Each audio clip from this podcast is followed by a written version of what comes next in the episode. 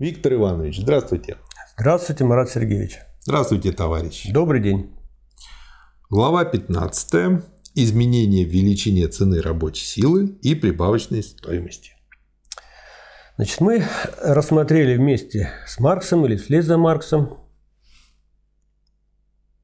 абсолютную прибавочную стоимость, затем относительную прибавочную стоимость, а затем взяли в единстве абсолютную и относительную прибавочную стоимость. И, кстати, весь пятый раздел так и называется – производство абсолютной и относительной прибавочной стоимости. А вот в 15 главе Маркс рассматривает факторы, которые влияют на величину прибавочной стоимости. И мы их можем сейчас назвать. Но первый фактор – это рабочий день, его длина. Да. Величина или длина рабочего дня. Второе – интенсивность труда. Да. И третий фактор – производительность труда. Есть такой э, метод в научном исследовании, сказать, абстракция, когда сказать, исследователь абстрагируется от ряда факторов или принимает их за какие-то величины данные, сказать, не изменяющиеся, и рассматривает остальные. То есть в данном допущении, э, в данном, сказать, э, данной главе Маркс берет два фактора постоянные, что товары продаются по стоимости, угу. и стоимость товара рабочей силы берется неизменной. Да, и потом комбинаторным способом рассматривать основные, самые главные варианты. Да, то есть какие-то один фактор или э, там два, сказать, берутся неизменные. Угу. И Маркс рассматривает, как изменяется и влияет на величину прибавочной стоимости другие факторы. Да. И он пишет, что это именно главный, а рассматривать занудно абсолютно всю матрицу, наверное, смысла нет, когда мы понимаем, что в целом река течет в том направлении, а если там какие-то мелкие ручейки куда-то немножко в сторону отходят, это уже ерунда. Стоимость рабочей силы определяется стоимостью привычно необходимых жизненных средств среднего рабочего – еще два фактора входят в определение стоимости рабочей силы. С одной стороны, издержки на ее развитие, меняющиеся с изменением способа производства, с другой стороны, естественные различия между рабочей силой мужчин и женщин, взрослых рабочих и малолетних.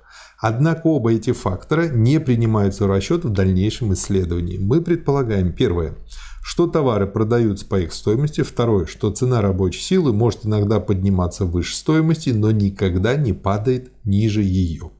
При таком предположении относительные величины цены рабочей силы и прибавочной стоимости определяются тремя обстоятельствами. Первое – длиной рабочего дня или экстенсивной величиной труда. Второе – нормальной интенсивностью труда или его интенсивной величиной тем, что определенное количество труда затрачивается в течение данного времени. Третье, наконец, производительной силой труда, тем, что в зависимости от степени развития условий труда одно и то же количество труда в течение данного времени может дать большее или меньшее количество продукта.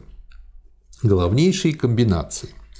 Первый параграф – Величина рабочего дня и интенсивность труда постоянны, заданы, производительная сила труда меняется. И мы получаем следующие комбинации, которые Маркс здесь рассматривает. Во-первых, рабочий день данной величины всегда выражается одной и той же вновь произведенной стоимостью. Во-вторых, стоимость рабочей силы и прибавочная стоимость изменяются в противоположном направлении. Это, ну, вот это понятно, то, что надеюсь. задает варианты. Да, да. И далее стоимость рабочей силы не может понизиться и, следовательно, прибавочная стоимость не может повыситься, если не повышается производительная сила труда. Хотя Изменение величины прибавочной стоимости или прибавочного труда предполагает обратное изменение величины стоимости рабочей силы или необходимого труда, однако отсюда отнюдь не следует, что эти величины изменяются в одной и той же пропорции. Здесь имеет место увеличение или уменьшение на одну и ту же величину.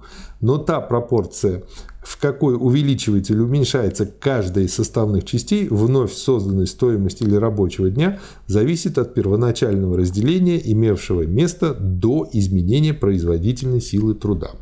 И в-третьих, Возрастание или уменьшение прибавочной стоимости всегда является следствием, но никогда не бывает причиной соответственного уменьшения или возрастания стоимости рабочей силы. Стоимость рабочей силы определяется стоимостью определенного количества жизненных средств. С изменением производительной силы труда меняется стоимость этих жизненных средств, а не их масса. При повышении производительной силы труда масса жизненных средств как рабочего, так и капиталиста может расти одновременно и в одной и той же пропорции без какого-либо изменения в отношении величин цены, цены рабочей силы и прибавочной стоимости. Вот как бы первый вариант. Есть что добавить к нему? Ну вот, может быть, на слух это будет тяжеловато. Здесь надо Я вчитаться. думаю, да. Ну вот это как раз таки и побудит людей читать источник.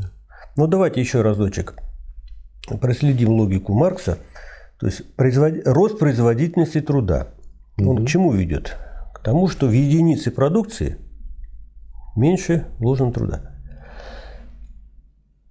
Поэтому как влияет рост производительности труда на стоимость товара рабочей силы? Удешевляет. Удешевляет совершенно верно. То есть он как бы удешевляет м, те предметы, которые входят в состав необходимых продуктов для воспроизводства рабочей силы, то есть стоимость рабочей силы. А стоимость рабочей силы находится в обратной зависимости от прибавочной стоимости. То есть если стоимость рабочей силы меньше, то, соответственно, прибавочная стоимость Растет. растет. Да. Второй пункт – рабочий день и производительная сила труда. Постоянная интенсивность труда изменяется. То есть рабочий начинает все быстрее и быстрее, Да. как белка в колесе, крутиться. Больше труда вкладывается. Да. Растущая интенсивность труда предполагает увеличенную затрату труда в течение одного и того же промежутка времени. Более интенсивный рабочий день воп- воплощается поэтому в большем количестве продуктов, чем менее интенсивный день той же продолжительности. Количество продуктов возрастает здесь, не вызывая падения их цены. Вместе с тем количеством растет и сумма их цен, тогда как при повышении производительной силы та же самая сумма стоимости выражается в возросшей массе продуктов. Таким образом, при неизменном количестве рабочих часов более интенсивный рабочий день воплощается в более высокой вновь созданной стоимости и, следовательно, если стоимость денег не меняется, в большем количестве денег. Если бы интенсивность труда поднялась во всех отраслях промышленности одновременно и равномерно, то новая повышенная степень интенсивности стала бы обычным общественно нормальным уровнем и, следовательно, уже учитывалась бы более как экстенсивная величина. Однако и в этом случае средние степени интенсивности труда у различных наций оставались бы различными, и поэтому видоизменяли бы применение закона стоимости к рабочим дням различных наций. Ну, здесь тоже все понятно, в общем-то. Да, давайте дальше. Третий пункт и третий вариант вместе с этим. Производительная сила и интенсивность труда постоянны, рабочий день изменяется. Рабочий день может изменяться в двух направлениях. Он может либо сокращаться, либо удлиняться. Первый Будете вариант. с этим спорить? Нет, конечно. Как-то тяжело с этим спорить. Первый вариант. Сокращение рабочего дня. Сокращает прибавочный труд и прибавочную стоимость. С падением абсолютной величины последней падает ее относительная величина, то есть ее величина по отношению к неизменной величине стоимости рабочей силы. Только путем понижения цены рабочей силы ниже ее стоимости капиталист мог бы в данном случае избавиться от потерь. Второй вариант – удлинение рабочего дня. Если рабочий день удлиняется, например, на 2 часа, и цена рабочей силы остается без изменений, то вместе с абсолютной величиной прибавочной стоимости растет ее относительная величина. При удлинении рабочего дня цена рабочей силы может упасть ниже ее стоимости, хотя бы номинально она осталась неизменной или даже повысилась. Ведь дневная стоимость рабочей силы определяется, как мы помним, из расчета нормальной средней продолжительности или нормального периода жизни рабочего и нормального свойственного человеческой природе превращения жизненной субстанции в движение. До известного пункта повышенное изнашивание рабочей силы, неразрывно связанное с удлинением рабочего дня, может быть компенсировано более высокой оплатой. За пределами этого пункта изнашивание растет в геометрической прогрессии и в то же время разрушаются все нормальные условия воспроизводства и функционирования рабочей силы. Цена рабочей силы и степень ее эксплуатации перестают быть соизмеримыми величинами. То есть э, Маркс тут четко показывает пределы э, для эксплуатации со стороны капиталиста рабочего. Ну, просто как бы есть физические ограничения, 24 часа, дальше мы Вот из современной жизни, да, российской, мы видим стремление капиталиста, как персонифицированного капитала, вот удлинить рабочий день правдами и неправдами и на своем предприятии, принадлежащем предприятии, в масштабах общества, вот заявление э, Прохорова, да, хорошо бы сделать 6-10-часовую рабочую неделю. Четвертый пункт. Одновременные изменения продолжительности дня рабочего, производительной силы и интенсивности труда. После выводов, сделанных нами в разделах первый, второй и третий, анализ всех возможных случаев не представляет затруднений. Результат любой возможной комбинации отыскивается, если последовательно рассматривать каждый из факторов как переменный, предполагая остальные постоянными. Поэтому здесь мы отметим вкратце лишь два важных случая. Первый случай – уменьшающаяся производительная сила труда при одновременном удлинении рабочего дня – Например, понижение производительной силы труда вследствие возрастающего неплодородия почвы и соответствующего вздорожания продуктов земледелия. Абсолютная величина прибавочной стоимости может остаться без изменения, в то время как относительная величина ее падает. Ее относительная величина может оставаться неизменной, в то время как абсолютная величина растет. И, наконец, при известной степени удлинения рабочего дня может одновременно расти и относительная, и абсолютная величина прибавочной стоимости. Это вот как раз про сегодняшний день по факту. И второй случай. Возрастающая интенсивность и производительная сила труда при одновременном сокращении рабочего дня. Повышение производительной силы труда и рост ее, его интенсивности в одном отношении оказывает одинаковое действие. И то, и другое увеличивает массу продуктов, производимую в данный промежуток времени. Следовательно, и то, и другое сокращает ту часть рабочего дня, которую рабочий употребляет на производство своих жизненных средств или их эквивалента. Абсолютная минимальная граница рабочего дня определяется вообще этой его необходимой, хотя и поддающейся сокращению составной частью. Если бы к ней свелся весь рабочий день, то исчез бы прибавочный труд, что невозможно при капитализме. А вот с другой стороны, как я понимаю, при социализме мы получаем следующий вариант. Устранение капиталистической формы производства позволит ограничить рабочий день необходимым трудом – Однако необходимый труд при прочих равных условиях все же расширит свои рамки. С одной стороны, потому что условия жизни рабочего станут богаче, его жизненные потребности возрастут. С другой стороны, к необходимому труду будет причисляться часть теперешнего прибавочного труда, именно тот труд, который требуется для образования общественного фонда резервов и накопления. Это как раз-таки ответ на вопрос, там, если при капитализме работали 8 часов, почему сразу э, при социализме нельзя перейти на 6?